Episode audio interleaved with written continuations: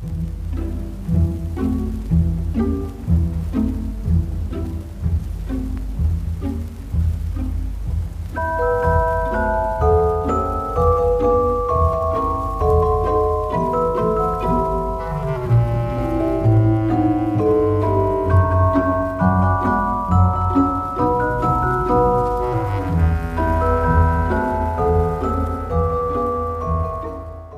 欢迎来到声光画影，我是 Bruce。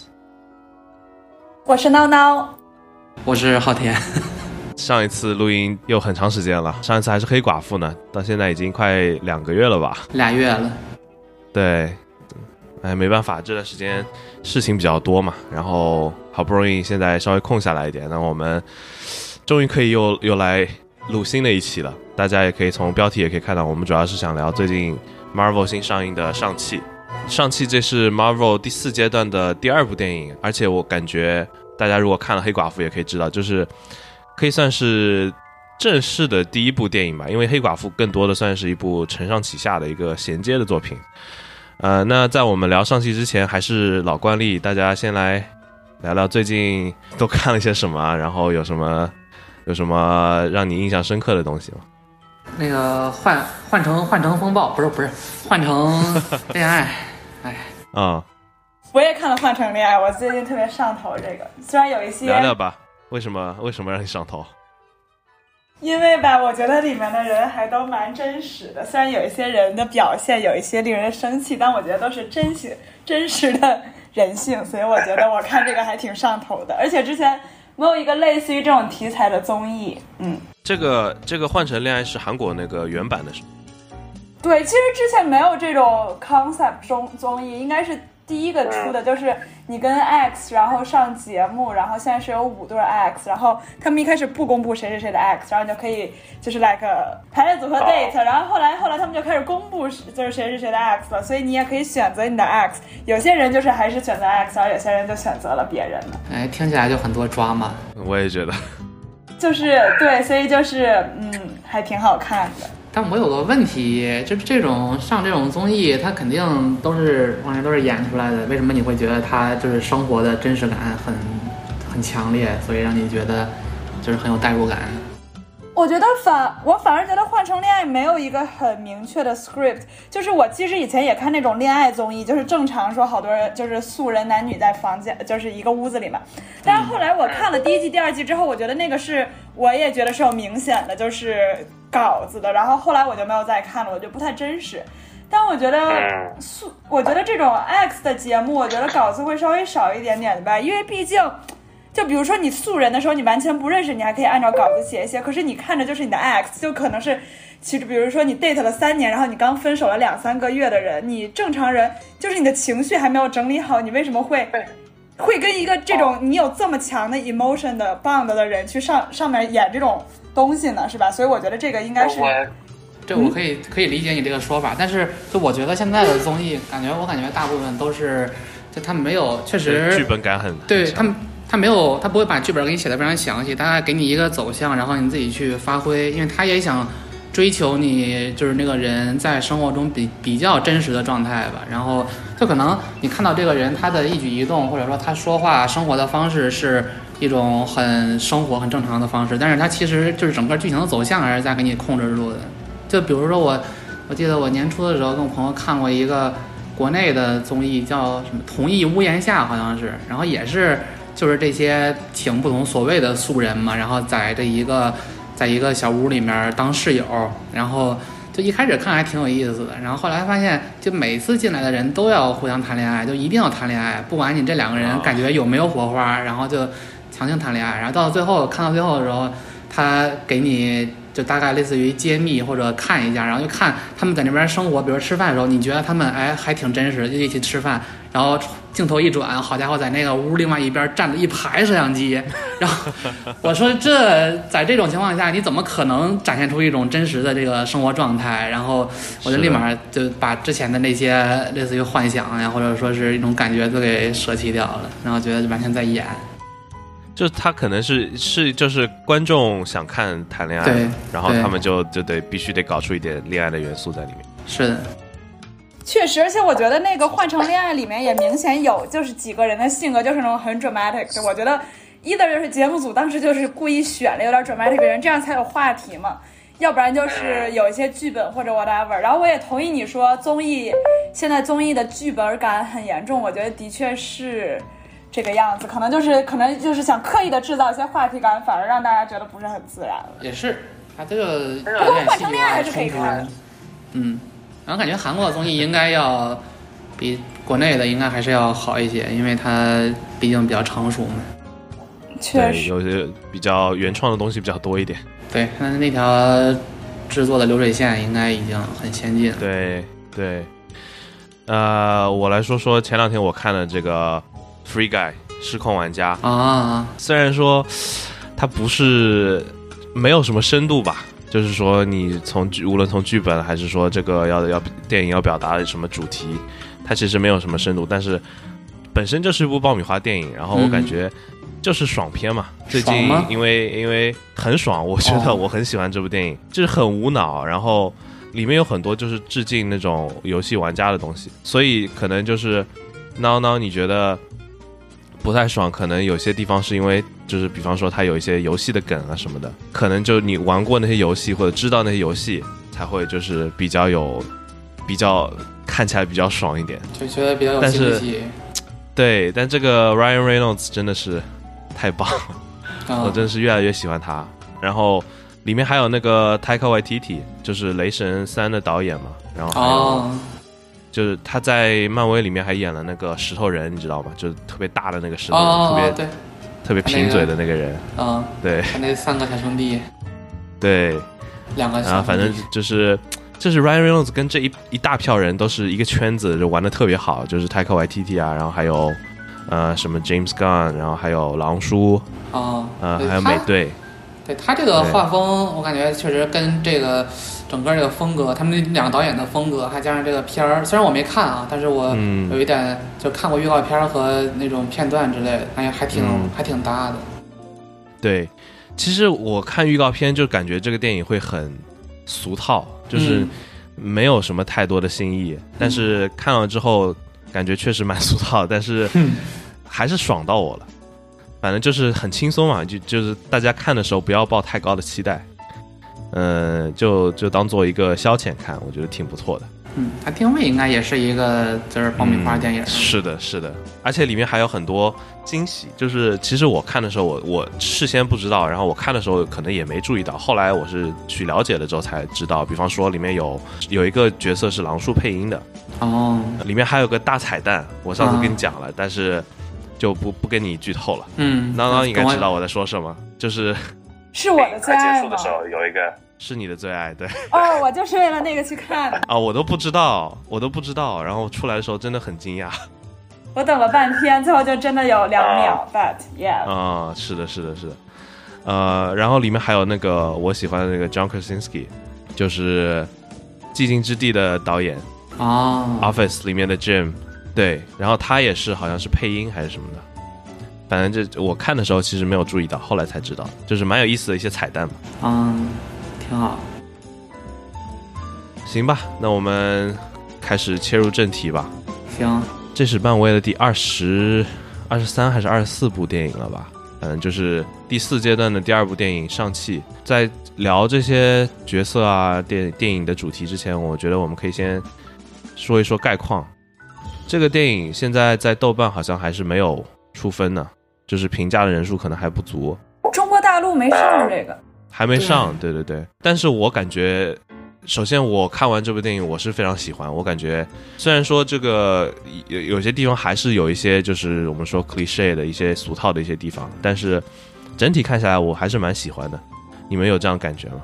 对，我也觉得观感不错，虽然确实故事还是比较老套吧，内核也是就是老一套的那种家庭啊、亲情的故事，但是是的，实际上，其实你说漫威的电影里面，大部分他他不追求这个剧情的深度，然后是的，他我感觉他这个是一个合格的故事，加上他这个配上他这些特效呀，还有里面各种各样的这些元素，还有动作戏，我觉得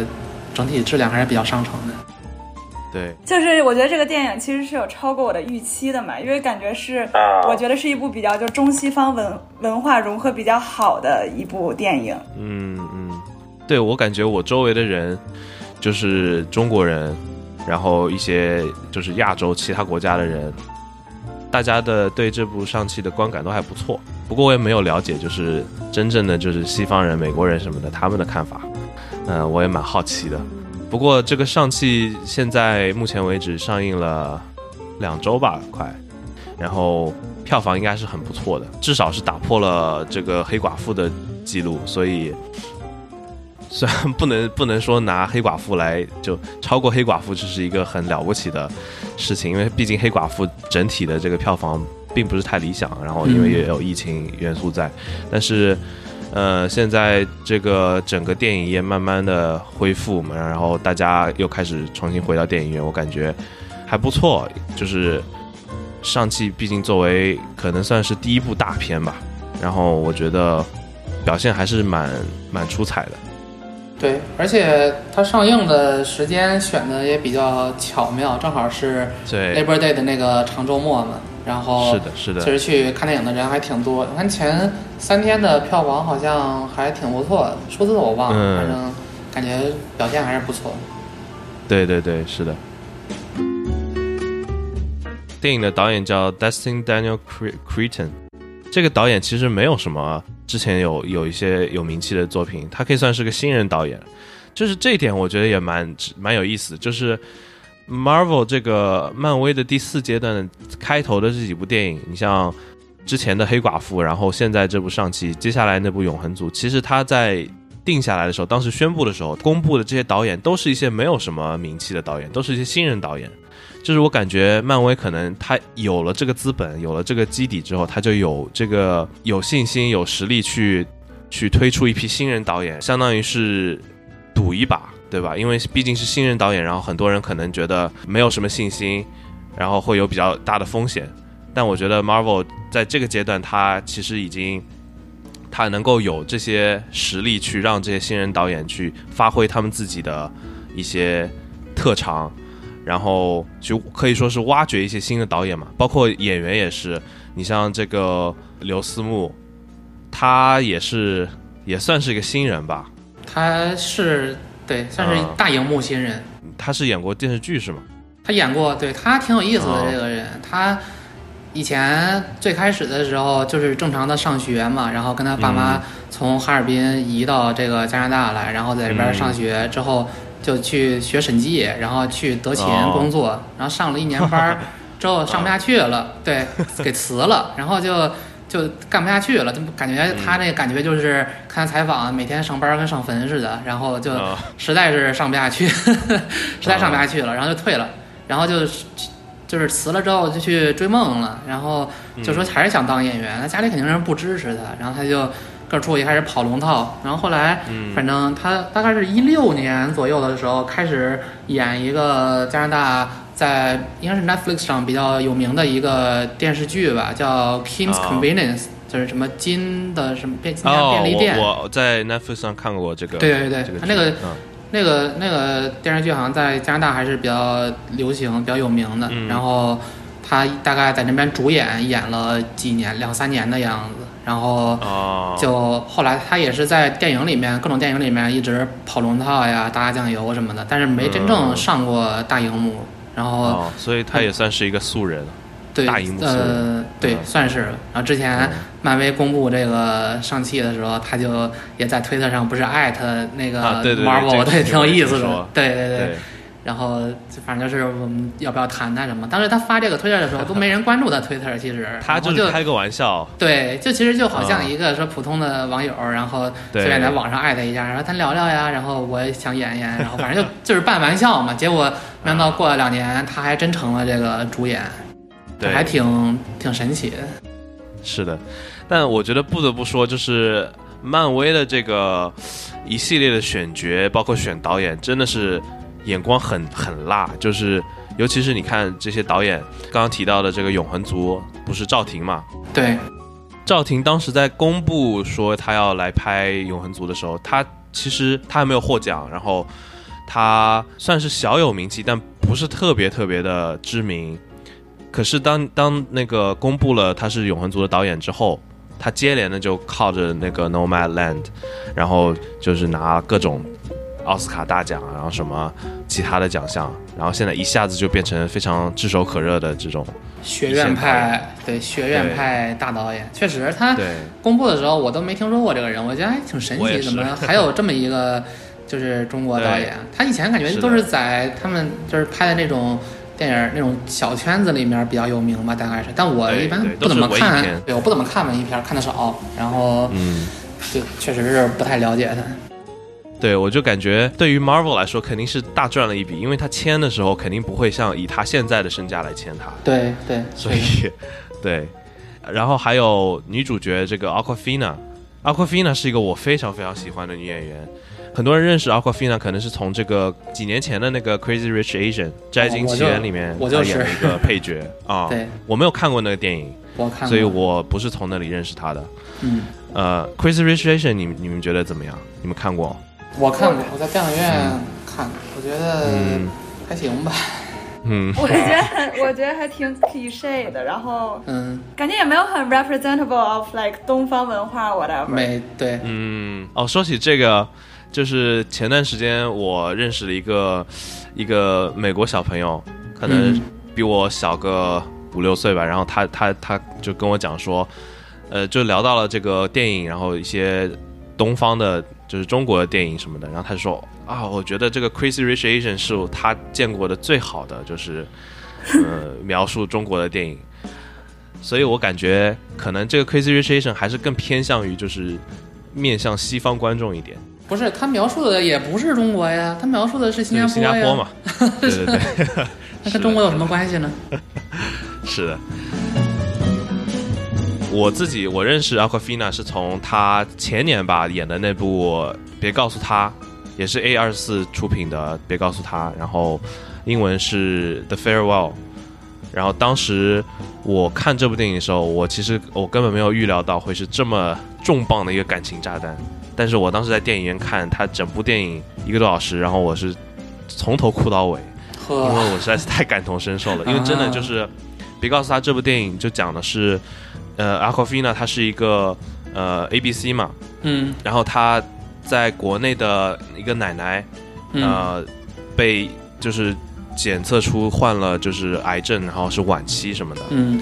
然后呢，他们家人就是很纠结，就是他们不想告诉奶奶她自己有这个有这个绝症。嗯呃，然后他们就找了个借口，就假装是家里的一个一个年轻人要举办一个婚礼，然后一大家子人就就是重新团聚嘛，然后就是嗯假装庆祝这个婚礼，其实呢是为了多陪陪奶奶。哦呃，然后 Aquafina 她作为一个 ABC，他就心里就很纠结，因为他觉得就是就西方文化里面，他是没有这种向家人隐瞒病情的这种文化的。对呃，没有这种习惯，就是大家就觉得这是个人的隐私，然后就是医疗状况应该是如实汇报。对但是呢，在中国传统文化里面，肯定是会有这种，呃，类似于报喜不报忧，或者说不要让老人过度的为了自己的病情而忧虑什么的。对，美国应该是有法律规定是一定要，就是医生如果查出这个病情，一定要如实跟这个病人告汇报的。就是像中国的话，嗯很多是先告诉家人，再由家人自己选择方式告诉病人本人。对对，是的，是的。所以这个阿奎菲娜演的角色，他就受到了两种不同的文化的冲击，然后他就一直在内心里面挣扎，说到底自己该选择怎么样的路。就是我感觉这部电影，它不仅是拍给 ABC 看，还有就就是像我们在国外留学的这些这些人，然后就是会很很感同身受，会很有、很有这种很能理解这种感受吧。就是家里发生了一些事情，但是我们却回不去。对，嗯，对，就是，所以我我当时看完之后感触很深，然后我也记住了阿 a i n a 这个演员，因为我知道他是以一个喜剧，就是那种演轻松搞笑的角色出身的嘛，就是《Crazy Rich Asian》里面他应该也是演一个类似于差不多是一个配角。抖包袱的，对对对，啊、然后。这部电影就让我们看到了他其实是非常有演技的，而且他是可以、哦完全可以演这种很严肃的正剧的角色的。嗯然后后来他又在 Oceans 这个系列的续作《Ocean's Eight》里面也也演了一个一个小偷，然后呃那部电影本身我觉得就不怎么样，所以就也不值得一聊。对，那说完了阿夸菲娜，我觉得最值得一提的这部电影的反派吧，就是梁朝伟。我觉得梁朝伟可以算是整个整个这个 cast 里面知名度最高和最有人气、长得最帅的演员，对吧？是我反正我自己是梁朝伟的死忠粉，我我对对对，我特别喜欢他。对，然后，嗯，嗯，梁朝伟应该确实是在这个片儿里面主角里面咖位应该是最大。像我记得我看完电影之后，YouTube 就开始疯狂给我推荐各种梁朝伟的视频、采访呀，还有什么什么梁朝伟是怎么用自己的眼睛演戏的这种视频。真的在这部电影看的时候，我也感觉梁朝伟也有用眼睛在演戏，尤其是他演那种沉思的时候，或者是悲伤的时候，他的眼睛真的就是可以带你进入他的内心世界的。啊、我我最喜欢的几部电影，包括你像《无间道》还有《花样年华》都是有梁朝伟在里面的。对，《色戒》，对，《色戒》我没看过所以你没看过？我看过《色戒》，我啊还听。对，他嗯，他这个就是眼神可以很好的把他的整个人的情绪跟气质给表现出来。对就比如说他如果他如果是就是跟你比较很爱一个人，或者说是嗯对这个人很好的时候，你能看可以看出来他那个眼神，就整个人的气质是一种很怜惜的气质。但他一旦就眼神一变，就立马就像鹰一样，然后你就会觉得哦，是的，这个这背后这个汗毛都竖起来了，然后他下一秒不知道会干出什么事情来，发狠的那种感觉。嗯，对对。关于梁朝伟还有他的这个角色，呃，文武，然后还有他背后的这个十环这个组织，我们待会儿可以仔细聊一聊，就是整个十环的背景。呃，嗯先我们先把这剩剩下的演员都都过一遍吧，就是嗯。我觉得也蛮蛮值得提一提的，就是那个演妈妈的陈法拉，对，呃，昨天我跟一些朋友在聊的时候，他们说，就是陈法拉其实是之前在 TVB 演过很多电视，剧，是的，对，呃，我我没有怎么看过 TVB 的电视剧，所以我我不认识他嘛，但是，呃，还是有不少人认识的这个陈法拉，他演过的作品应该电视剧作品应该还是挺多的，就他算是就在内地不是很，他也演过内地的电视剧，但他在内地应该知知名度不是特别高，但是是整体来说，在华语的这个电视剧里面，应该还是比较有知名度的。嗯，然后这个演妹妹的张梦儿好像也是个新人吧？我觉得她是啊不折不扣的新人，她好像确实没有演过什么东西，豆瓣上面至少是没有没有她之前的作品。对她好像是不怎么演戏，但她以前是超超女，他哦，他最早的时候，对他以前最早的时候是他是哦快乐女生，对对对，他好像是什么哦。进了个二十强之后，后来就没比了，然后好像出国了吧，大概是。他好像之前是演舞台剧和音乐剧，但是电影电视他不演，对他不演这个屏幕上的东西，他一般演什么话剧啊、歌剧啊这种。嗯，还挺有意思的，选了选了她来做，确实。呃女二号、女三号，对吧？然后对三号，然后老一辈的这个演员里面，当然还有就是袁华，还有杨紫琼这样的巨星。呃，我觉得袁华、杨紫琼就是本身有这个武打的背景在这里，嗯，呃，尤其是袁华，对对吧？本身就是靠动作武打，对打星。然后杨紫琼呢，之前也拍过《卧虎藏龙》什么的，所以我觉得对他们来说，拍这样的电影应该是应该是驾轻就熟的。对，所以而且他们演的也是也是这个比较本身比较中国的角色，算是本色出演对的。对，说到这个，我觉得就是想说一下，就是这部电影里面，因为有百分之四五十，我看五六十都是普通话对白，然后反而是普通话的时候，它会有一些英文字幕在那里，所以让很多可能美国人就会很不习惯，因为美国人很多美国人都是就是很自大嘛，就是他们会嗯觉得。啊、我我凭什么让我看字幕？我就是得那个得直接听声音的，所以嗯让他们去看一些、呃国国内引进的片子，让他们看字幕，其实他们是很不习惯的。所以我觉得漫威做这个选择也是蛮大胆的，就是直接一半的对白都是直接用普通话，而且这些普通话我觉得都是非常标准的，不管是用法还是发音，都是让人听听起来挺舒服的，不再是那种塑料普通话，就是对，以前的好莱坞他拍一些中国类型的片子，就很多演员都喜欢秀两句中文嘛，对对对，啊或者是对。就他找一些 A B C 的演员来演中国人，然后，但是他们那种口音就是你你甚至你不看字幕你都听不懂，当然听不懂，所以他就是对。临时现学的，就被记发音呀，说那么一两句，然后当一个包袱一样抖一下而已。是的，是的，我反而觉得像梁朝伟、袁华他们的港普是最不标准的普通话了，嗯，就是可以感觉到，呃，在这方面还是有点还是挺用心的。作为一个对比，我想提前两天，也是前段时间我看的，最近刚上映的这个《Reminiscence》追忆迷局。这部电影是由狼叔主演的，然后里面有吴彦祖吴彦祖，对，吴彦祖客串。然后，但是问题就是说，吴彦祖在那里面他是以说英文为主，偶尔会夹杂几句中文，就是感觉特别特别的别扭，就是很不自然。我也不知道是说是这个剧本或者导演刻意要这么做呢，还是说就是弄巧成拙了，就是呃，反正我看的时候就是感觉很出戏。就比方说，他看着看着会说什么 “Welcome to my 家”，就哦，是、对我对。对我看到那个片段，我也觉得啊非常的奇怪，就是是的。一，开始我没看的时候，我记得就是听别人跟我说过里面有这种啊。台词有这种桥段，然后我以为是故意搞笑，后来看了一下什么，就是反正前面说说说着好好的英文，突然说了一句什么什么什么 this new is 什么玩意儿，就是啊，对对对对对对，我觉得很非常的奇怪，就是啊你要是说为了搞笑吧，他很明显他也不是为了搞笑那个地方，是的然后就我无法理解他的意图。对，所以很明显就是有可能就像这种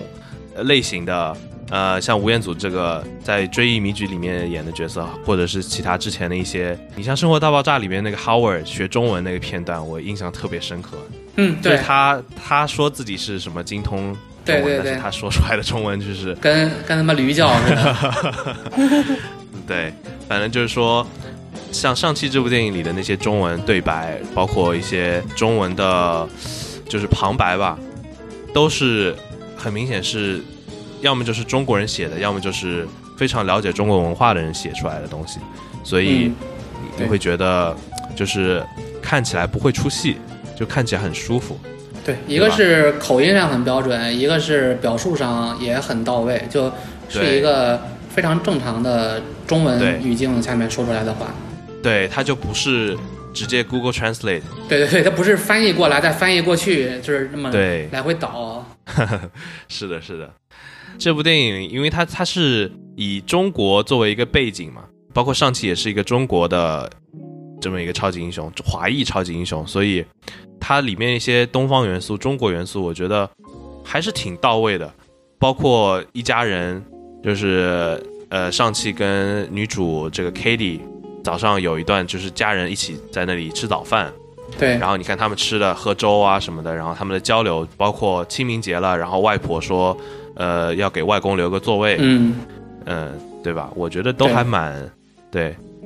就是都还蛮贴近我们的日常生活的。嗯，是的。你要说那个地方情节，我感觉那个地方也有一个，就是类似于他们想表达的主题，类似于身份认同的这么一个冲突吧对。你想他们这一是的，那女主一家人都是都是比较，虽然是在美算是美国人，现在身份上是美国人，但是身份认同还是比较中国人。然后对对对他，们说就是要给外公留个位置呀之类的，然后对这个女主这个 Kitty 她本身就是不是很认同，然后最后还跟她妈说，就是你现在是美国人，不是中国人啊，对对对对，我记得，因为这段我记得好像是他妈说。你不要不要这样子，那个中国人是不怎么怎么样的。然对对对后结果呢 k a t i e 就说：“可是你现在不是美国人吗？什么的。”对，就是他会有这种就是呃年轻的、一代，对对年轻一辈跟老一代的身份认同的一个差异吧。呃，还挺明显的。你像外婆，就是比妈妈更老一代，嗯，她就很明显就是更加传统一些，会会去追寻一些传统文化。对，而且他是只说中文的吗。对，她是只说中文。对，像妈妈这种中间这一辈是中文跟英文都可以说，因为他是属于应该算是一代移民吧，大概是。对对然后他是就是他来了这边之后，他是在美国要打拼，要为生活工作呀，他是一定要学一点英文的。那外婆的话是不用不用说，就这个对，就让我想起来以前在以前在新加坡的时候，当时去一个同学家里面，然后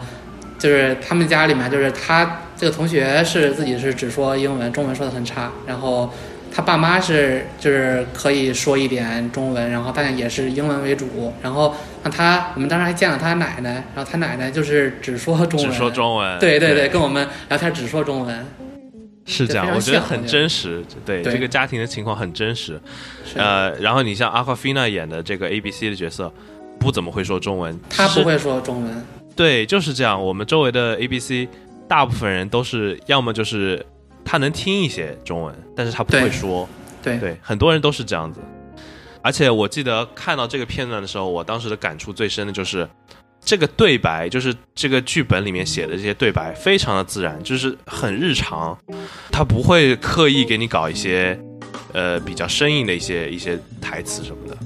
所以就看着嗯。真的像是一个一家人，然后这个包括上期他也算是融入了这个家庭，然后一家人自然的交流，对。对，这点我觉得做的很不错。是的，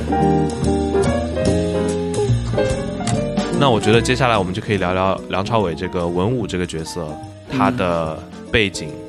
包括他背后的这个十环到底是怎么回事。就其实十环这个组织在漫威的电影里面是很早就出现了，就第一部钢铁侠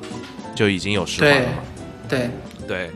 呃，我不知道你们有没有印象，就是这个呃，Tony Stark 最开始他不是在阿富汗被被突袭了嘛，嗯，然后他就被恐怖组织给抓走了。抓走之后，就当时拍了一段就是要赎金的视频，对，然后他背后就是一个十环的一个旗。哦，那个旗子，对，对对，但是当时的十环应该还是没有，就是说从 Marvel 这个角度来说，从呃 Kevin Feige 他们这些人来说，应该还是没有计划好到底要怎么搞。毕竟嗯这是第一部电影嘛，可能大家都没想好，只只到时候会要不要继续拍。反正这个时候的十环就只是一个影子，对，然后到了钢铁侠三里面，十环被正式的引入，就是钢铁侠三这个满大人，然后嗯。他所带领的这些手下的这些恐怖组织，是打了十环的名号嘛，然后来到处做这种这种呃恐怖的事情。是的，结果呢，后来又告诉我们说，这个就是 Ben Kingsley 演的这个角色，他只是一个演员，他不是真的满大人。然后他说根本没有满大人，对我我们只是呃就是假就是伪造出这么一个形象来恐吓这些美国人。嗯，也就是说，看到这里看到钢铁侠三为止，实际上呃十环是不存在的，对于观众来说。对，就是好像整个官方解释就是说，十环之路这个 Ben Kingsley 这些人造出来的这么一个东西是不存在的。对，但是在钢铁侠三之后，漫威又放出了一个短片叫《All Hail the King》，然后在这个短片里面，我们又来到了这个 Ben Kingsley 的这个视角，就是在监狱里面入狱之后的这个 Ben Kingsley，他被一个伪造成、假装成是一个探员的这么一个，实际上是一个杀手、刺客，对，给威胁了。然后这个刺客就说说你你借用了他的名字，然后呢，这个刺客的手上我们可以看到是有个十环的一个呃纹身，对，嗯。所以我们就知道，其实漫威是有在有打算，就是说到呃未来可能会引入真正的十环和真正的这个背后的大坏蛋，嗯，对，对吧？就是对。还，是有计划要把这个东西给 是的，是的。然后在这个短片之后，接下来我想提的就是在《蚁人》第一部里面，嗯实际上是有一个很小很小的彩蛋。然后这个电影这个上映了很长时间之后，才被人慢慢发现。就是有的人喜欢拉片嘛，然后一帧一帧的去看这个电影，然后他们才发现，就是在蚁人其中，就是这个蚁人的反派是那个 Yellow Jacket，就是那个哦黄的那个蚁人。啊，对对，啊，对，然后他手下有一批坏蛋，然后当时其中有一个坏蛋，他的脖子上面其实是纹着呃一个十环的一个纹身，但是很很小很小，而且就是这么一闪而过，所以我觉得就是那些拉片人真的蛮厉害的，就是眼神很好。但是他们就发现了这个这个十环的彩蛋。到此为止呢，在上期这部电影里，我们终于跟真正的十环见面了。嗯，然后而且这个我觉得我们也可以稍微提一下，就是满大人所谓的满大人，这个梁朝伟在电影里面也有解释，就是他们一家人在最后又团聚了之后吃饭的那一场戏。啊，对，哦，我觉得我们可以，之前是不是有剧透啊？我觉得也没有必要那个不剧透了吧。肯定要肯定要剧透的。行行行，那我们就不要什么剧透线了。就是在吃饭的那场戏，梁朝伟说了，说我有很多名字，有人叫我什么什么什么，有人叫我什么什么，对，呃，甚至有在美国有一个小丑，他就是呃利用我的形象，然后还把我的名字起，起就是用一盘菜的名字来、哦来 命名，就是 Mandarin，嗯，就是那种陈皮鸡吧。对，啊，然后，然后他就说用一盘菜的名字去恐吓整个美国，他说真的是可笑。对，就对我觉得这个这一段真的蛮巧妙的，他就是很非常机智的利用了这么一个小片段来解释了整个背景故事。为什么就是之前这个 Ben Kingsley 会用满大人这个名字？因为我们知道满大人其实是从一个比较不好的一个过去，就是比较辱华的、比较有争议的这么一个形象演变而来的嘛。对，所以漫威现在是想彻底抛弃这个这个不堪回首的过去，然后从可以说文武这个角色是从头重新塑造起来的。嗯，呃，为了抛开跟之前那些东西的关联嘛，对，对，所以我感觉这个对于十环，对于梁朝伟这个文武角色的背景的介绍，还是蛮蛮有意思的，就是至少我觉得是挺挺能让人信服的吧。嗯，安排的还是比较用心的，而且他这个形象也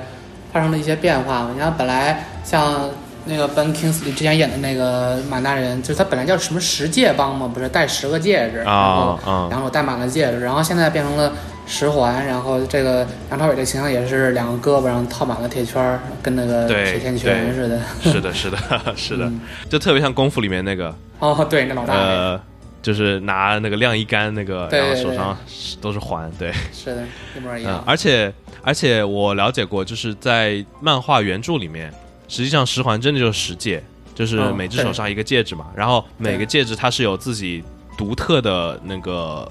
不同的超能力的，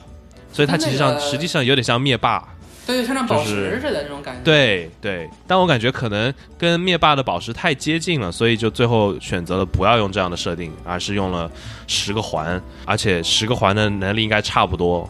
对，而且这个片儿一开始的时候的，我记得开始的翻译就叫什么《上汽与十界传奇》，十然后我一界传奇直对我一直我一直想的是十界传奇，结果看电影的时候，这好家伙，这几个大铁环是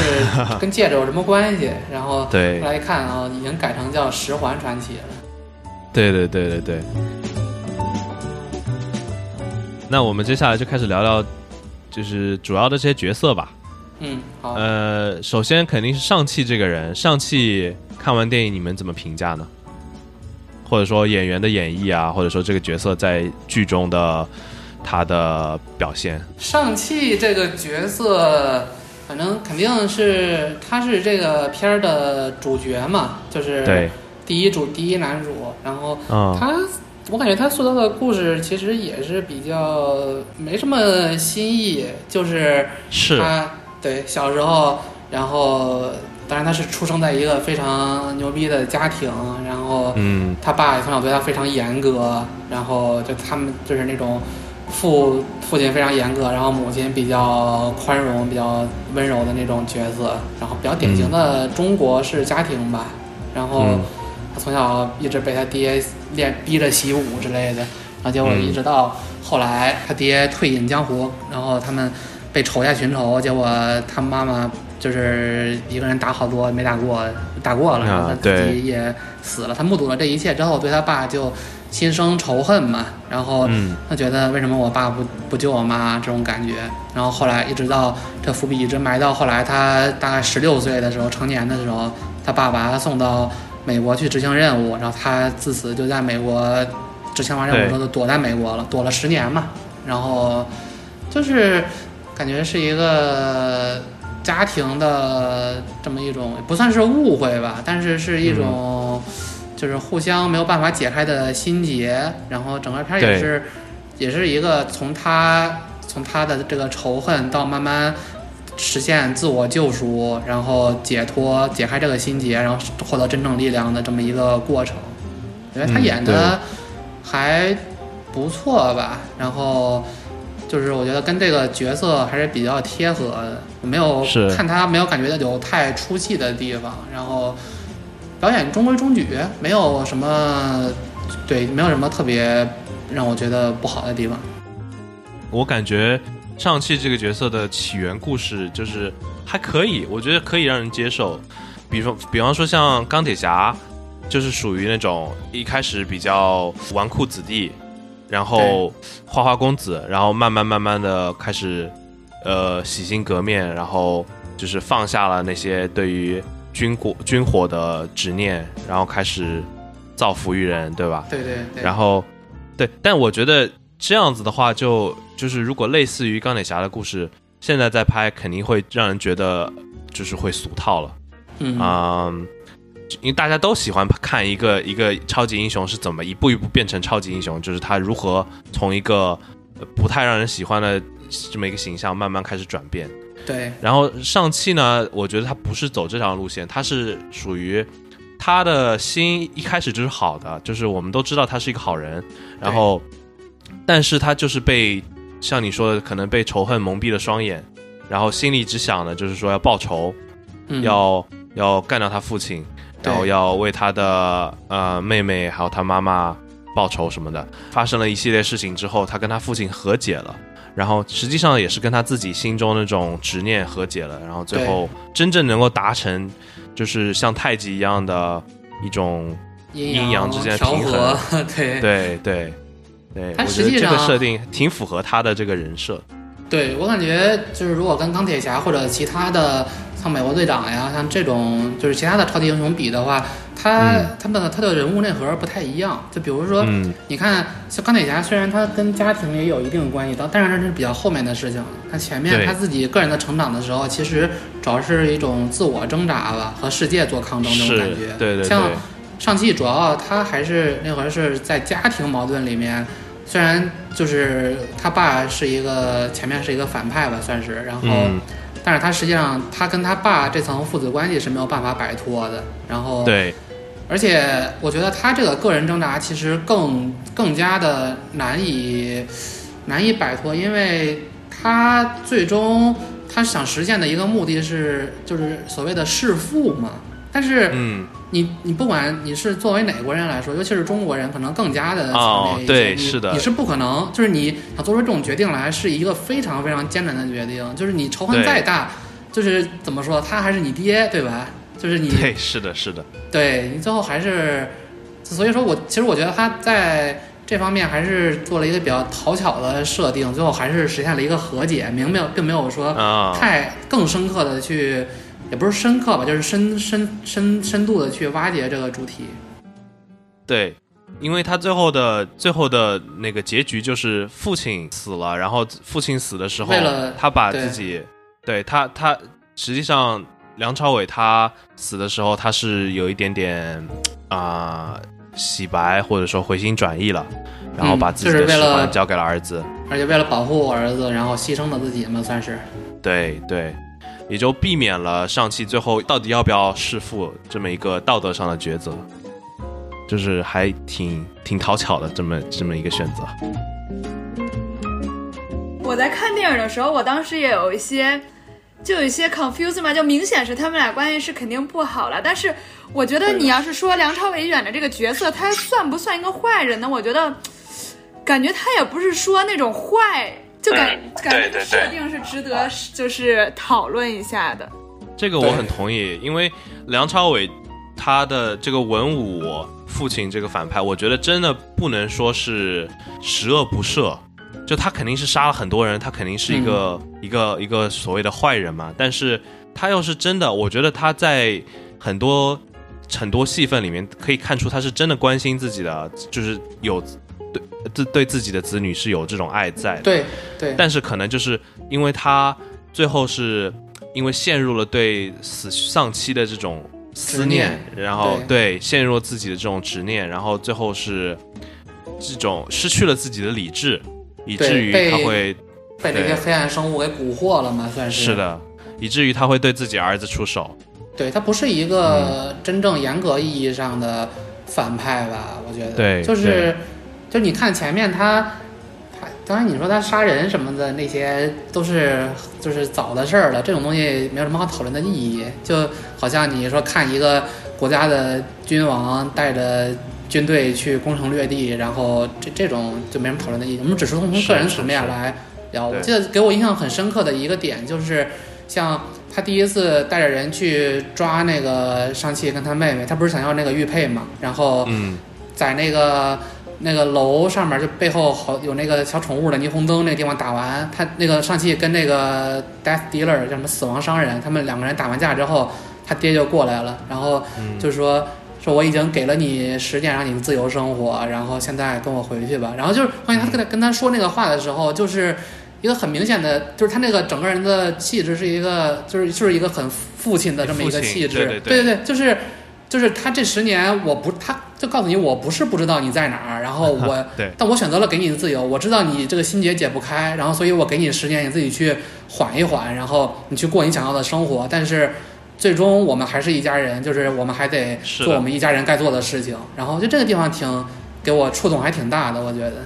对他，而且他说了一句类似于 "It's so good to see you"，然后嗯，对，把儿子抱了他一下，对对对，就是我觉得这这个地方的梁朝伟的台词也是很关键的，就是如果是换做别人来演，他不一定会演出这种效果，有可能让你觉得这个很虚伪，就是对对对，很很表面，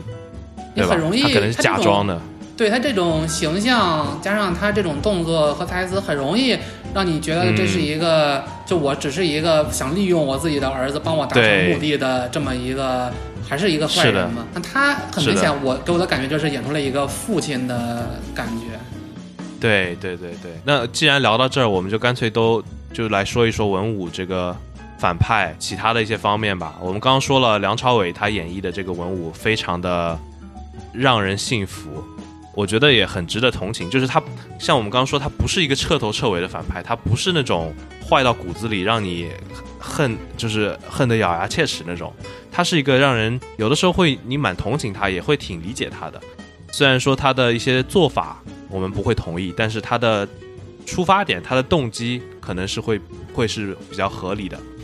就跟其他的漫威。这些电影里的反派相比，我觉得可以一提的就是类似的那个黑豹里面的 Killmonger。嗯，对。嗯，Killmonger，我觉得他也是塑造成一个让人又爱又恨的这么一个角色。就是你可以理解他为什么会想要做他想要做的事情，就是他为什么想要篡位去统治整个瓦坎达。嗯，他是想要为全球的这些黑人少数群体证明，然后他想要。扩大这个黑人的势力什么的，就是从他的角度来来出发，我觉得是非常合理的一个动机。当然，他的一些手法可能就是会比较让他沦为反派嘛，就是比较残忍的一些手法。可以讨论的也有，比方说灭霸。灭霸他也不是说我要征服宇宙，为了获得更高的权利，就是获得更更多的能量，嗯，更大的力量。他他征服宇宙是为了打响指，为了把。宇宙重新回到那个平衡，对，重新让宇宙回到这么这么一个平衡，然后消消灭掉一半的生命。同样也是，就是他的想法，他想要达到的目的是好的，可是就是说他的这个有待商榷。方法，对对对对对，就是我们常会见到的一句话，就是说 “the end justifies the means”，就是说一个是 “the end”，就是你的呃结果。和你的 means 就是你达到结果的这个方法，你的目的和你的方法，其实到底哪个更重要？我觉得也是值得讨论的。就是并不一定是说我想要达成这么一个好的目标，我就可以不择一切手段去完成它。对，对吧？我感觉漫威确实有这种比较趋于把反派塑造的更立体化的这么一个趋势，因为像以前大部分那种个人电影里面的反派都是一上来就我。我他妈要征服世界，然后我用核 武器，用这邪恶武器，我要成为世界帝王。对对，这种其实形象很单薄。你你没有办法对这个反派产生任何的代入感或者，就是同情心，因为他干的事儿，你就正常人就干不出来，你也不会就是真的实际生活中不会有人干这种事儿。但是像这个徐文武，他就是这前面干的事情，就是说他有这个获得了这个超强力量，所以你人有力量，你就想去征服嘛。然后嗯，他，然后后面之后就是，就是他他整个这个对这个人物的一系列塑造，其实是一个有根源的，就后面的事情是有前面的背景可以为他解释的。因为你想，他前面大概几百年都是在攻城略地，然后占领世界，然后突然，然后在这么一天，大概一九八几年，我忘了，还是一九九几年，然后他他看到这个、这个大罗这个村儿这个地方，然后进去之后和和他的这个上期的妈妈两个人一见钟情相爱了。你就想一个活了几百年，然后没有过所谓真正爱情的一个男人，在这里突然遇到自己的爱情，那这东西肯定对他来说是非常珍贵的。然后对，所以他肯定特别珍视这个事情。加上后来他们有了孩子，他可能几几百年、一千年以来，第一次真正的享受过这种他的这个家庭生活，而且是他和他本本源的文化，就是中国文化是一脉相承的这种中国式的家庭生活。然后，所以他非常珍视这个东西，所以他甚至为了这个生活和爱情，放弃自己这一千年的事业，然后。当然，你也知道，这种干了这么多坏事儿，肯定会被人寻仇。然后，所以他他前面有多么珍视这个生活，他后面失去了之后，就会有多么想、多么悔恨，想把它找回来。所以他会陷入这个这么深的执念，以至于被是的。因为他活的时间太长了，所以他就是给他产生了足够多的这个执念，让他来干后面的这件事情。所以我我个人认为还是比较合理的。对，而且你说他活的时间很长，就是通过十环延长延续了他的生命，让他一直不老嘛。对，呃，我其实看的时候也一直在想，就是最后，尤其是他牺牲自己，然后把十环传给他儿子的时候，我想他放弃的并不仅仅是自己的尊严，自己的一直呃寻找的这种执念，要要去把妻子救回来这种执念，他还放弃了很多，就是他放弃了自己永生的能力，对吧？对，对，对，就是，所以其实这样一看，他的最后的这个牺牲自己的抉择还是比较有力量的。但是我们也没活过一千年，我们也不知道，就是你到底活了一千年之后，你是不是还想继续活？所以这东西到底算 对他是一种解脱，还也是是 也不也不好说。对，但是不得不提，就是爸爸妈妈见面的那一段，就是他们通过就不打不相识，打着打着嗯突然就进入慢镜头，然后 开始眼神对视。有点尬，我觉得有点尬，是的说实话。是的。嗯，我当时就 动作还是比较漂亮的，但是哦，对，嗯，他可能也是受限于大概篇幅呀之类的，他没有办法给你解释，他也没有办法很好的给你解释他们俩是怎么相爱的，反正就是打一下，然后下一个场景俩人就坐一块儿了。对。你说的动作，我也非常想提的，就是这部戏动作、武打戏什么的，真的很精彩。嗯就是我们经常看到，就是好莱坞的动作片，包括漫威啊、DC 啊，就是经常会有人捧说，哎呀，这部电影的动作戏特别特别的出彩。但是我每次看完就觉得，就看看习惯了，对吧？就是好像动作戏不就是几几个人打来打去，就是没有那种真正中国武打片、武侠片里面动作的那种，美感。对，对但在这部电影里，我觉得是真的是让我在看的时候能够，就是明显的感觉到这些动作戏都是精心设计过，然后是非常的有两点，一点就是像我说的有美感，动作优美，因为它也糅合了就是呃咏春啊，然后太极这些不同的门派在里面，所以它的动作都会有一些，尤其是以太极以柔克刚的那些动作，非常的精彩。嗯还有一部分我想说的就是，尤其是前半部分的在公交车上那一段打斗戏，还有后来在澳门的那个高楼的脚手架上那一段打斗戏，都是嗯我特别特别喜欢。就是它让我看到了那种当年看成龙电影那种动作戏的感觉，你知道吗？就是就是很拳拳到肉，然后很很很精彩，然后刺激的同时，其实它还稍微有一点点小的幽默的元素在里面，就是可惜他没有走这条路，他没有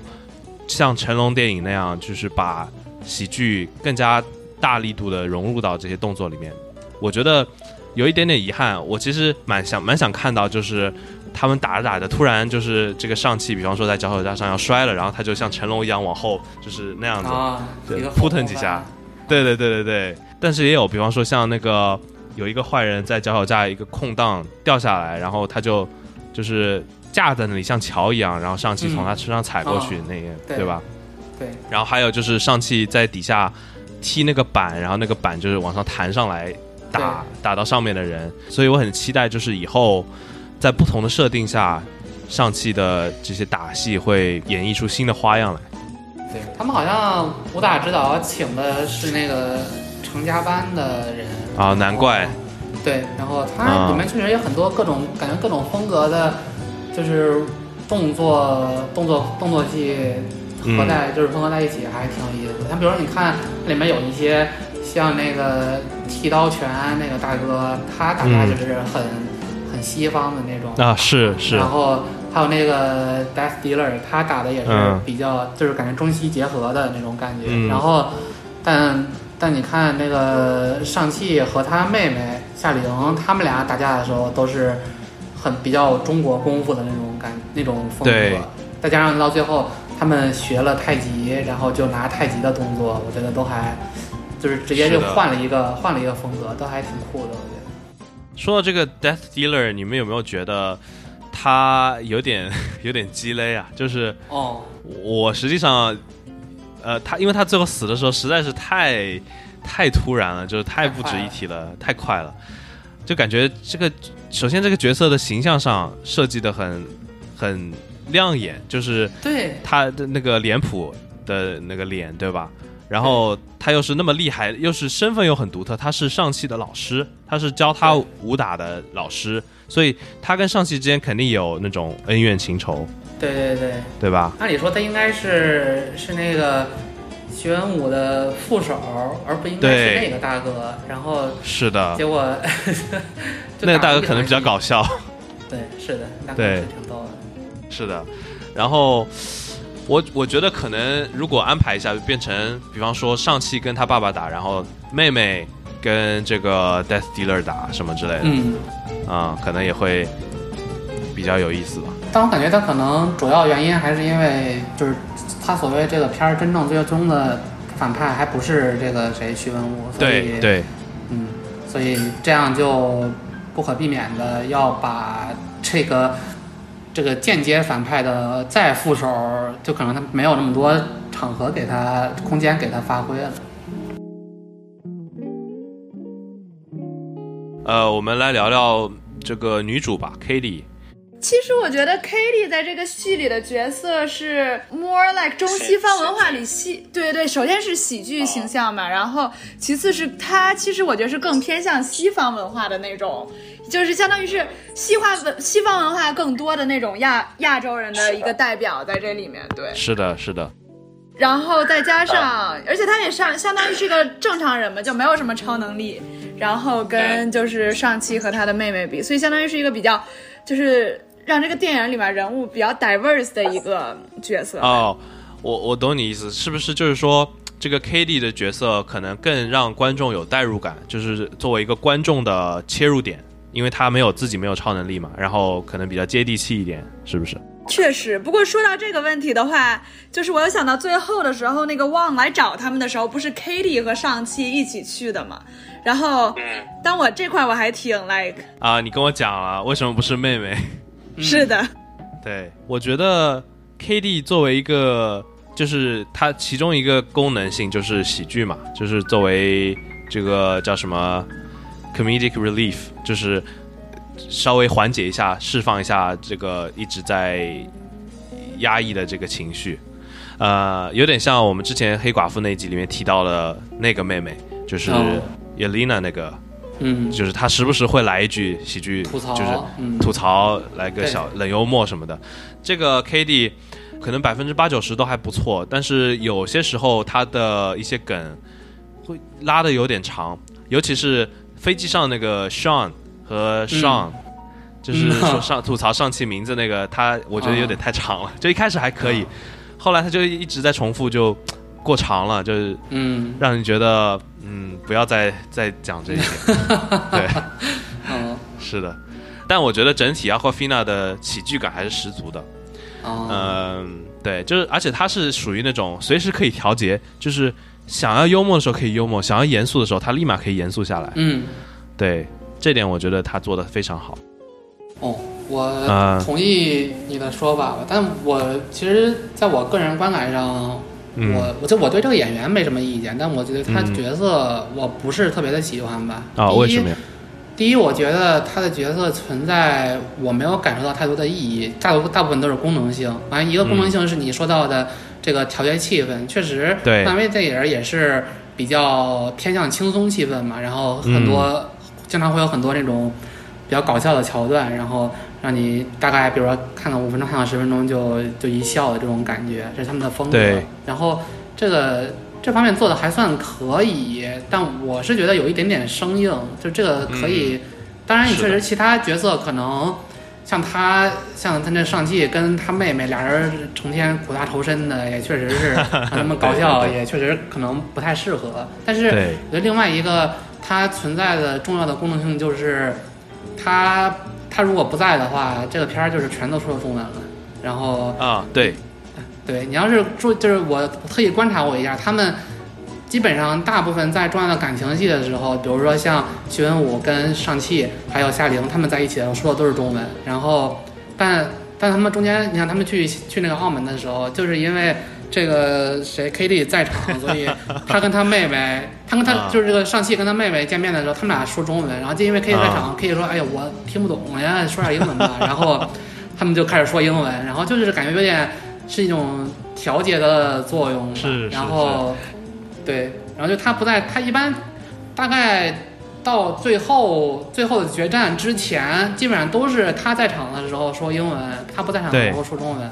对，但是就是我觉得 Kitty 这个角色设定还有一个非常，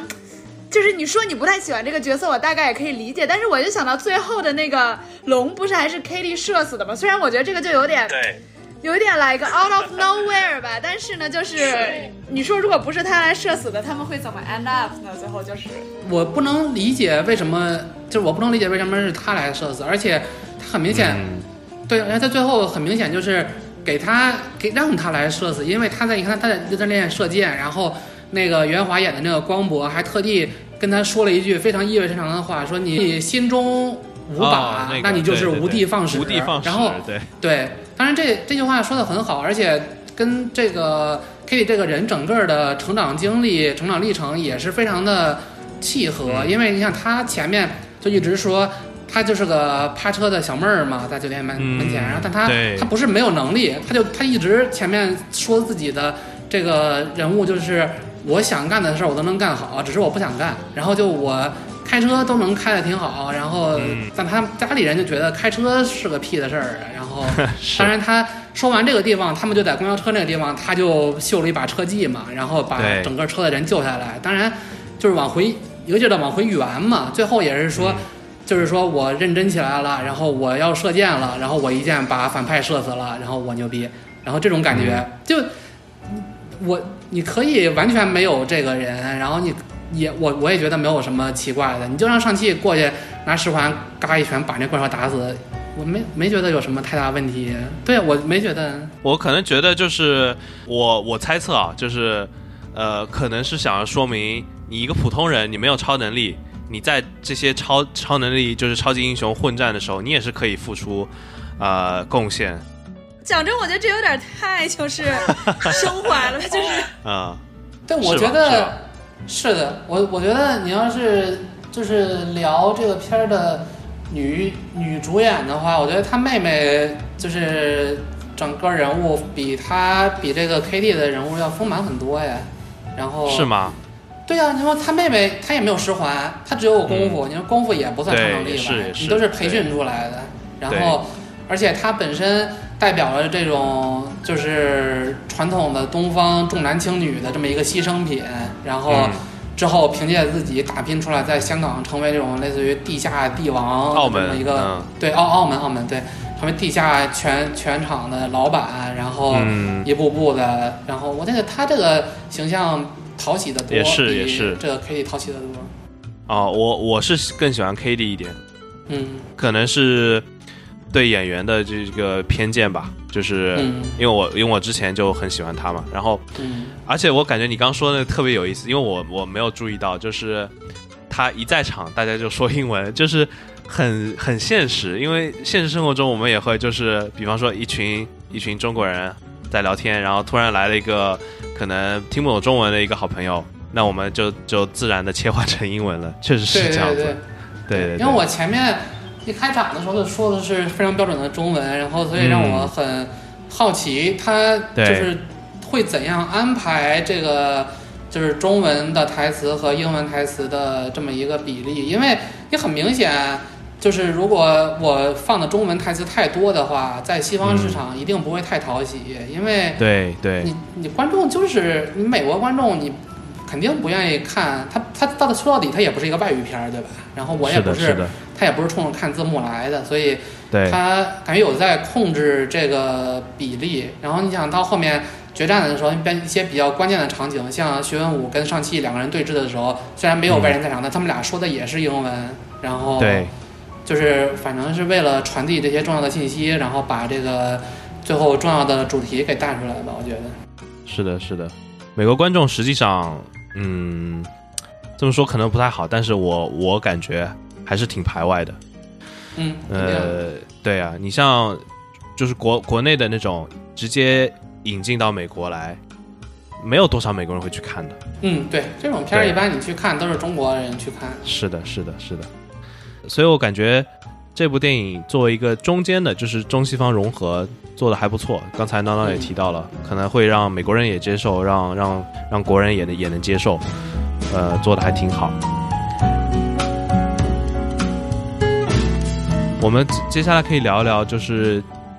就是这部电影里面就跟 MCU 相关的东西吧。你想，这部电影，我觉得它在这个这个时间上映，它在这个阶段上映，都是很很重要的一件事情。就是首先它它是类似于第四阶段第一部正式的电影。我们刚才说了、嗯 b l a c k Widow 并不能真的算第四阶段嘛，因为它，其实并没有太多，对，它主要是收尾。但这部是真正的就是引入新的英雄，然后展开新的故事，所以它应该是很关键的一部电影。而且我们后来也看到，就是在结尾，我有一个感觉，就是上汽今后会在 MCU 非常的重要。嗯呃，因为我之前在网上看到，就是好像是漫威官方的排名，当然它是以漫画为基础的，就是官方的一个武打排名，就是说漫威这么多超级英雄里面谁的呃功夫最好，谁最能打之类的。嗯。然后你像里面有什么超胆侠 Daredevil，然后啊，有铁拳，啊，然后很多我我甚至都不认识的一些角色，但是第一排名第一的就是上汽，嗯。也就是说上汽其实它如果光光凭就是战斗，光凭就是肉搏的话，他肯定是能够跟其他任何的英雄相相可以可以对抗的嘛。所以我觉得这么厉害的一个人，然后最后的那个片尾第一个彩蛋里面，就是旺把上汽和 k a t i e 叫去，然后呢、嗯又跟跟这个惊奇队长还有绿巨人他们商量，就是他们发现那个十环里面有一个有一个 beacon，有一个嗯东西一直在传送信号。号，对，对，这个东西你们有想法吗？你们觉得可能会是什么？我反正我我不是很清楚。我也我也不太知道这些人，因为我没怎么看过漫画，所以嗯，我他就是。他刚才说的就是说这东西不是在地球上造出来的嘛，是高等更高等的文明造出，来的。而且他说是更加久远，就是比对对已知的这些文明都要早的对东，西。对，而且说实在的，我看了一整个电影儿，我对这个十环的能量力量我也没有太多的认知。他给你表现，他没有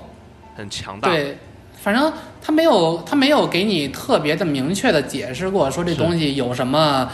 特殊的能量。大部分你看就是从影片中表现出来的，大家还能想象的，就是一个是反正大概就是强身健体嘛，然后让你对对，特别的长寿，然后肉体特别的强，再加上能够发射，对发它它就是飞就是类似于发射个能量把你弹出去这种感觉对，然后能能抡起来，然后当个大范围的这种兵器，发展能量波之类的，好像也没有什么其他特别。那说到十环的这个背景的话，的确是没有什么具体介绍。不过我想到最后的时候，不是他的妹妹本来说是要去解散十环，但最后一个 scene 也是他的妹妹就是在 train 一些人嘛，嗯，所以他就是、对，哦就是他他他应该是改造了整个十环，然后让十环更加整体的偏向于女性化一点。我感觉最后他训练那些人很多都是女的没有没有没有是一半男一半女。对对对，我感觉是就是引入了女啊就是引入了以前是只有男的嘛，对然后再加上他把这个就是这个帮派从以前一个地下的这么一个影子帝国、影子组织，变成了一个怎么说呢？也不是说开放吧，很多元化的这么一个组织。你看他对他在那儿弄的那个好家伙，他们那院儿里那墙上喷着这个那个嘻哈的 那个是的是的 喷漆，好家伙，然后放的音乐也非常的也是 rap 呀什么的，是是是，就 挺 chill 的这个人。所以我觉得可能今后十环就会像之前黑寡妇里面那那剩下的那些 widows 一样，就变成了一个一支隐藏的力量吧。就有可可能十年以后，然后我们漫威对再再大战大战对对对对，对对对然后那边后一对寡妇，这边一对十环，然后就对冲出来了。是的是的，然后我再我是这么觉得对对对，再再 Avengers Assemble，啊，对的。另外还有就是绿巨人这个 Bruce Banner 他又变回了人形，因为之前、嗯。之前在他上一次出场是在复联四吧，就是以那个 Professor Hulk，对，就是他是以人就是 Bruce Banner 加上绿巨人就是结合的这么一个形象，两对是的。对，就是绿巨人的外表，然后有这个博士的大脑，头脑，对。对，但是他现在又变回了人形，所以我我不太清楚，就是他是能自由切换呢，还是他现在有三个形态呢，还是怎么着？但是他还是他手上还是受了伤的，就是他之前他不是那个、哦打响指对，对然后他还是有好像打的石膏还是怎么样的，然后呃那个惊奇队长也是聊到一半，突然就说接到了紧急的信信号，然后他要走了。拯救星球。你说这点这点他是，他就真真的就是说，呃，单纯的是因为有有事情走了呢，还是说我们以后会看到这到底发生了什么事情？就因为接下来不是有那个《惊奇队长》第二部嘛，那个有可能 Marvels 啊，对这个不好说。我记得我之前看，我好像在网上看过，有人说那个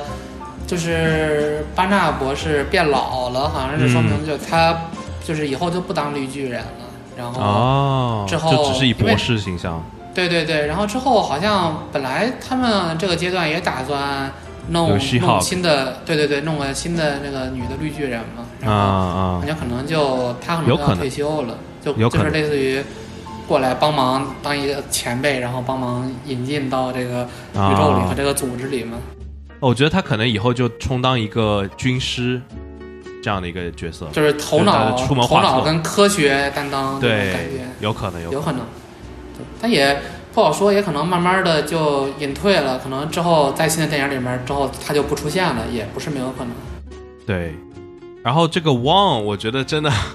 这这这可能这两个星期吧，太忙了，哪儿都有他。就是一个是一个是这部电影里面有 Wang，然后再一个就是这段时间在播的那个 What If，最近这几集哦都有 Wang，、哦、然后对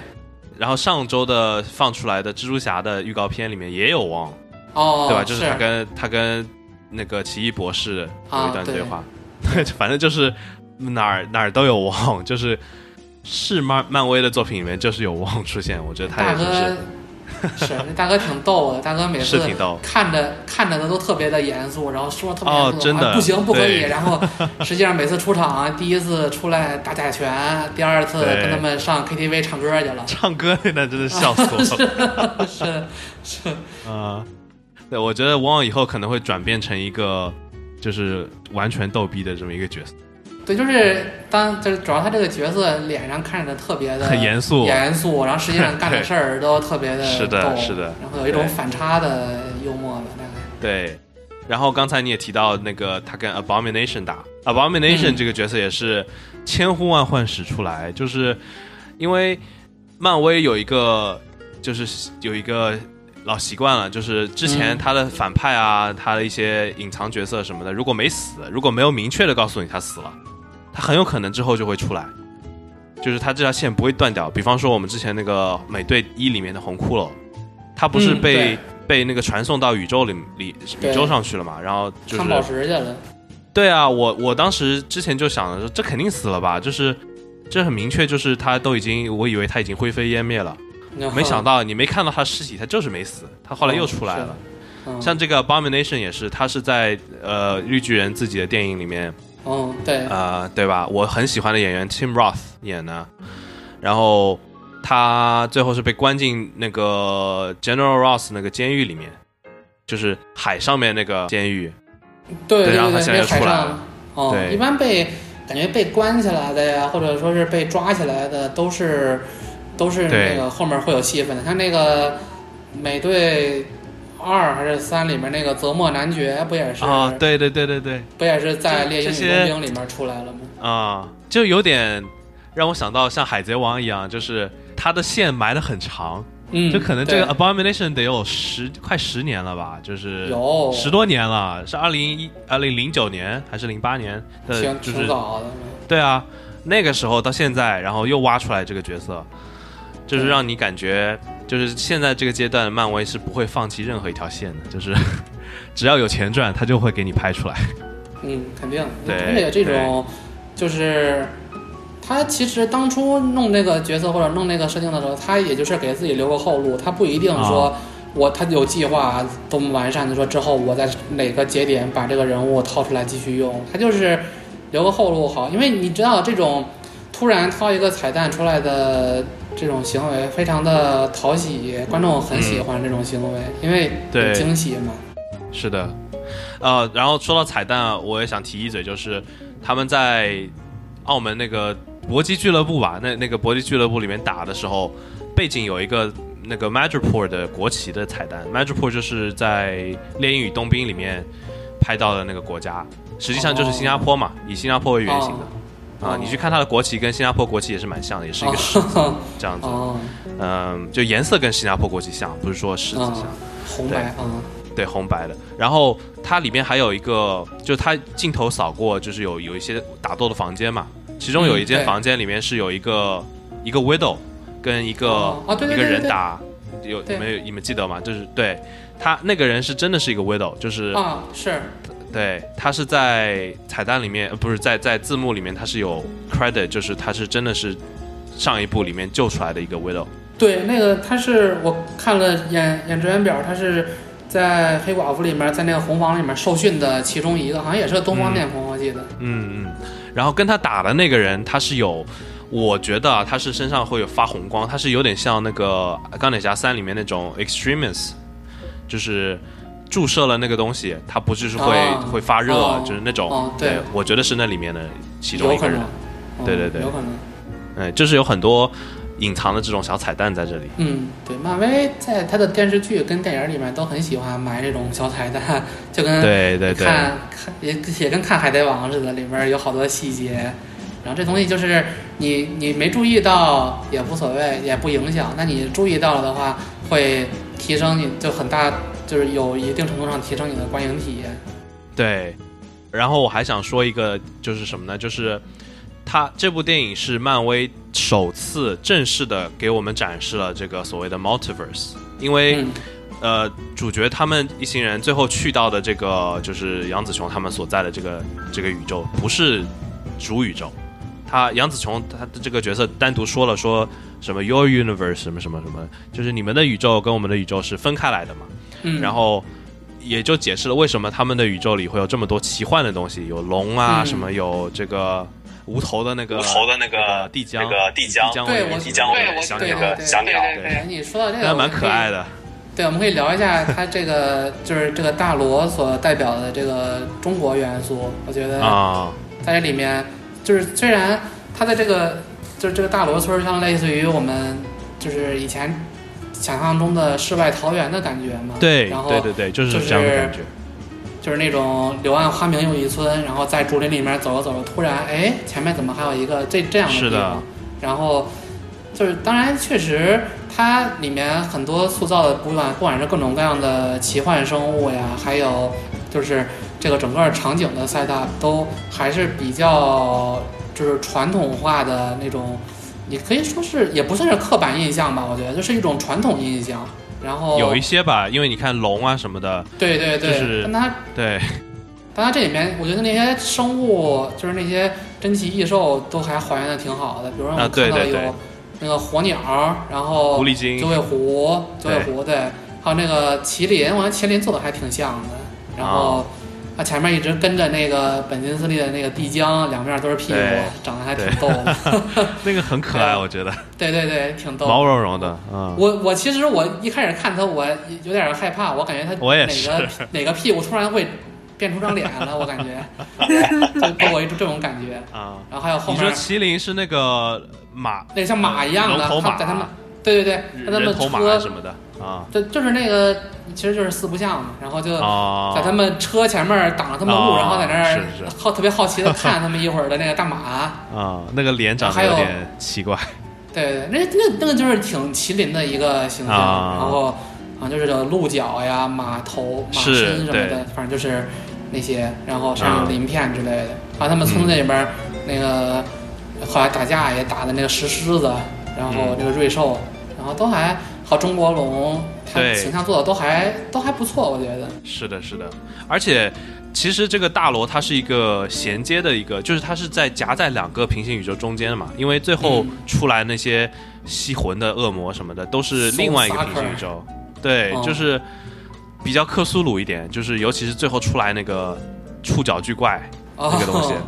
哦呃，就因为最近《What If》里面也有两集也出现了一个哦章鱼一样的触角怪，对，章所以鱼触角怪，对，就有人在猜会不会是同一只怪物，然后我就觉得就是它就是不同的元素都融合在一起了，就是很非常的奇幻。就这部电影整体前半部分是一部比较现实一点的一部动作戏，后半部分完全就是奇幻了，哦，就是真的是走奇幻路线。对，是的，还挺出乎我意料的吧。我我也是前面我一开始看确实没有期待它最后变成这样，变成了其实最后是一个怪巨兽对打，然后哥斯拉似的那种感觉，龙打大蝙蝠。对，真的没有想到，因为你你好像说预告片里你看到了九尾狐，是不是？对你，实际上他们在村里面进去的时候也看到了吗。啊、我好像因为我之前没有太仔细的看预告片，我好像没有注意到，所以真的是预告片里面也有。啊、我因为我我完全没有预料到，然后到时候等到这后半部分出现这些东西，奇幻生物，我是真的 惊呆了。嗯对，不过蛮惊喜它，不过对，不过他其实那个地方，我感觉就是那些就是神兽呀，或者说是什么奇奇异的生物，它其实就给你拉出来给你看一眼。说实话，对对对对就也没有什么太多的戏份，除了那个帝江和那个嗯本金斯利俩人一直在那搞笑，然后还有那个石狮子咬了几个蝙蝠，其他的其实就是给你看了一眼之后就没了。娜娜，你觉得那个可爱吗？哎，我觉得可爱，可是我我以前不知道那动物叫帝江，它叫帝江是吗它？叫帝江，就它的原型它形象非常还原，是啊，是《山海经》里描述的吧？对对，我看过照片，就你可以是图片你可，以去搜一下它那个本身的那个图片，就是跟长这样还原的还原的非常非常一样。是的，是的，我的天，我从反正 Marvel 电影里学中国文化。真的。就是皇帝的帝，江水的江，啊，对，我觉得这要是出了那种毛绒玩具，我都会想要一个。嗯，这真的好吗抱着肯？定很舒服。不过那个玩意儿是就是没有脸的吧？它的 脸长就是像屁股一样那东西是是吧对没有脸两边都是屁股。？OK，OK，那我我觉得我们聊的差不多了吧？我们嗯稍微总结一下，呃，整体的观感。然后我还想说，就是上汽这个私募流这个演演员演绎的这个上汽的角色，他可能演员本身嘛，就是并不是非常，我们也知道，就长得不怎么，以我们的视角看，长得不帅，对吧？长得甚至有点丑。普通呃人吧，我觉得。普通人，普通人。然后但是我感觉他整体演下来还是挺怎么说呢，挺挺讨好的吧，挺嗯就昨天我跟呃其他人交流，就说到这个上汽这个演员，就是他们的评价就是说很看起来很老实，就是看起来不像是、对吧？就是确实是有这种感觉，所以你也不会特别讨厌他，呃，不会特别喜欢他。我感觉就是中规中矩这样子。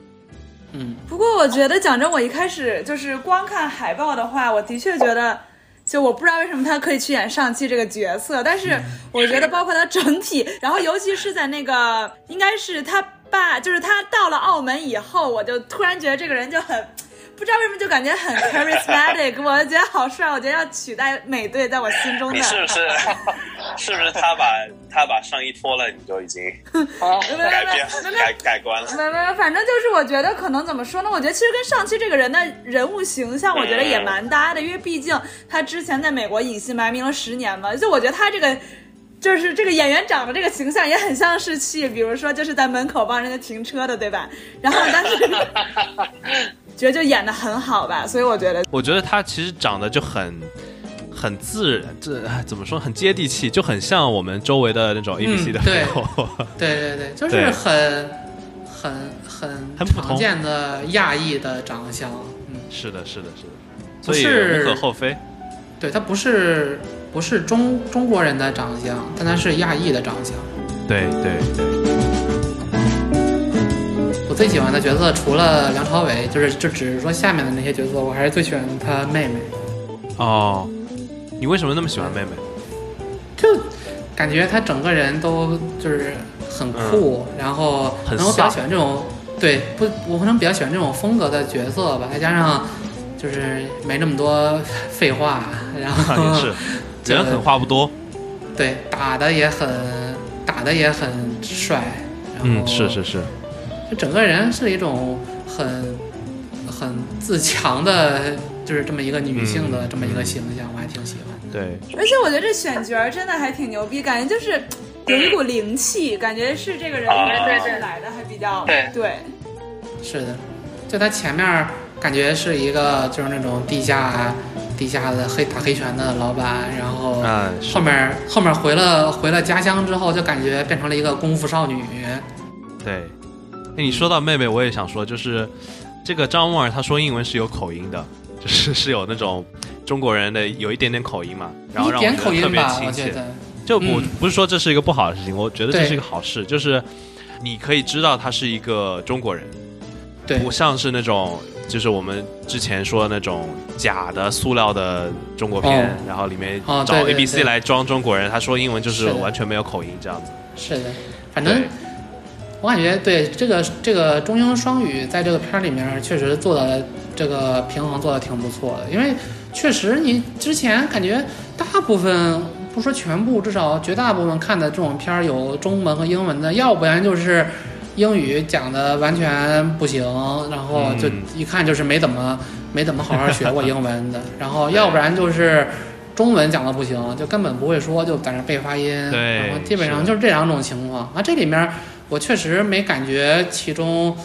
就像你像妹妹，虽然有一点口音，但是其实整体听下来，我感觉就是还是挺很好，就挺很非常好，相当流畅。对。然后对像梁朝伟就不用说了嘛，他、嗯他其实相比英文，其实中文说的更口音更重点儿可能。然港后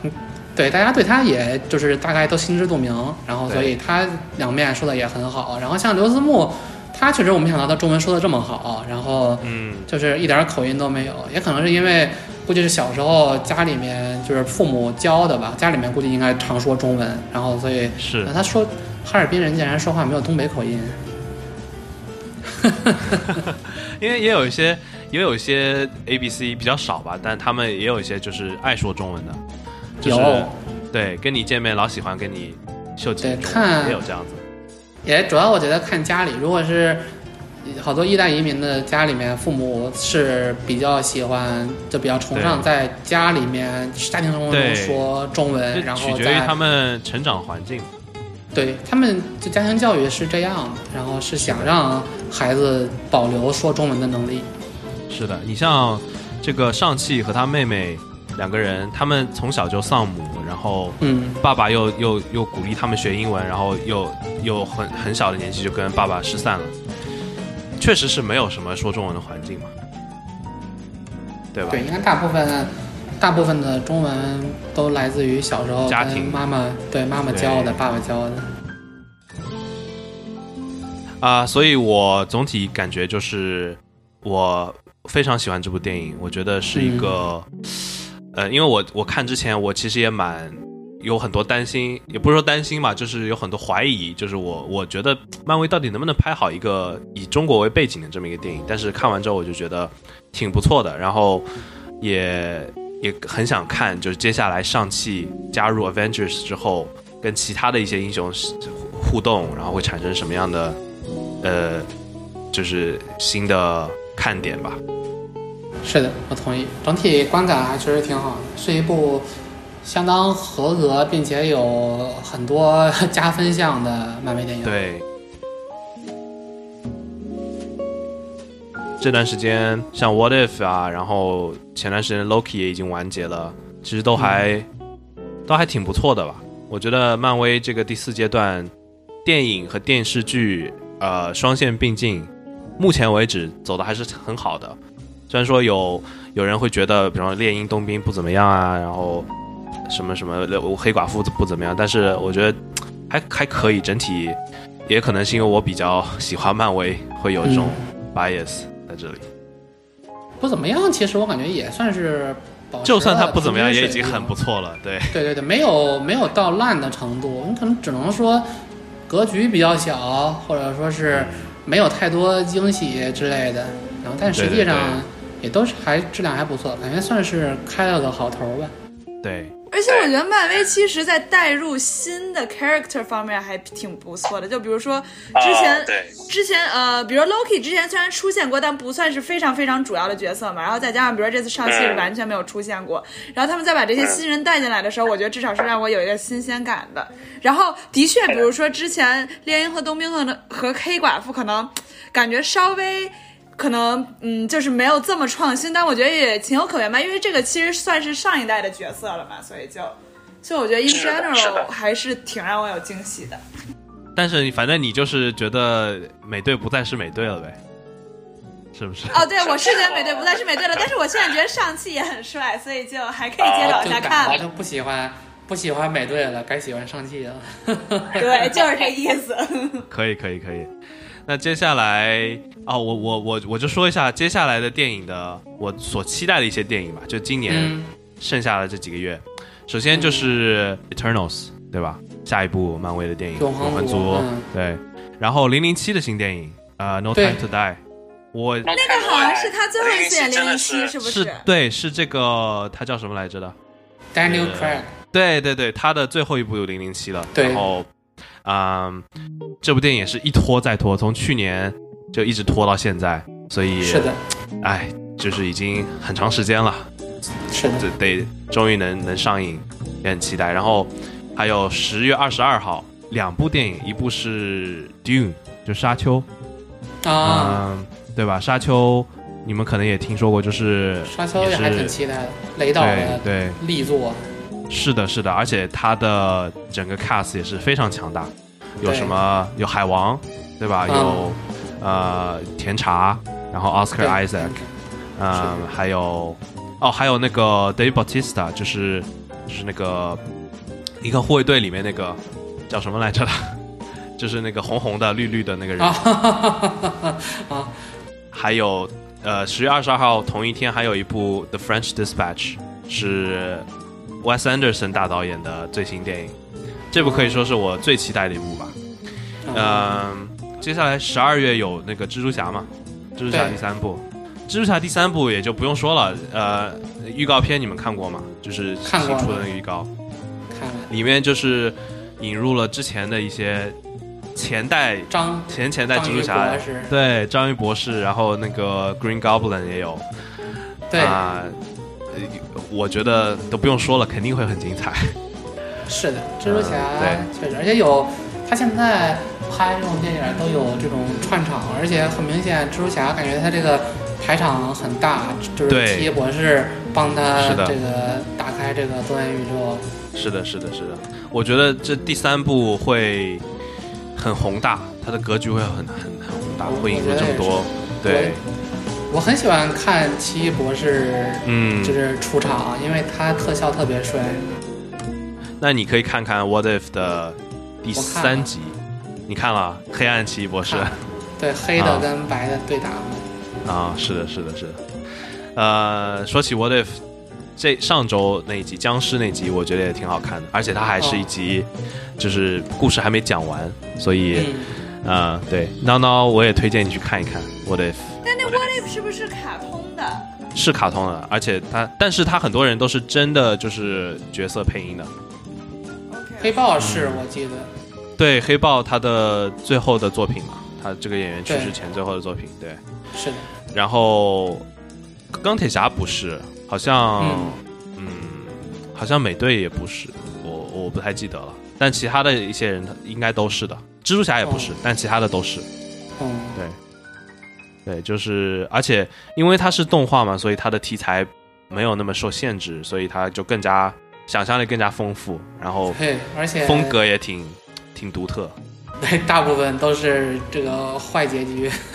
对对对，而且因为因为它是 What If 嘛，就是它可以随便的，嗯它也不用在乎这什么连续性啊什么的主线，它就是可以随便的乱搞，就是很很天马行空。放飞自我了。对对对对。感谢大家收听这一期的声光幻影，我们下期再见了，拜拜。拜拜，你为什么手还在这儿，自己还在这儿？仪仪式感，不挥手我跟你们讲这这段我我不不剪，都放进去。剪不剪就不剪，无所谓。好，行啊，那就这么着吧。